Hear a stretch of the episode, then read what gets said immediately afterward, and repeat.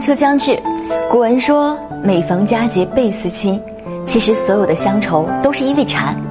每次我回家呀，母亲总是在厨房里忙忙碌碌，餐桌上早已经摆着香喷喷的红烧肉，冒着热气的葱花面，还有外酥里嫩的炸肉丸子，好像这些美食里融入了父母千言万语的叮嘱和思念。他们把说不出的爱意藏在了美食里，美食笼罩在烟火里，而烟火又偷偷溜进了乡愁里。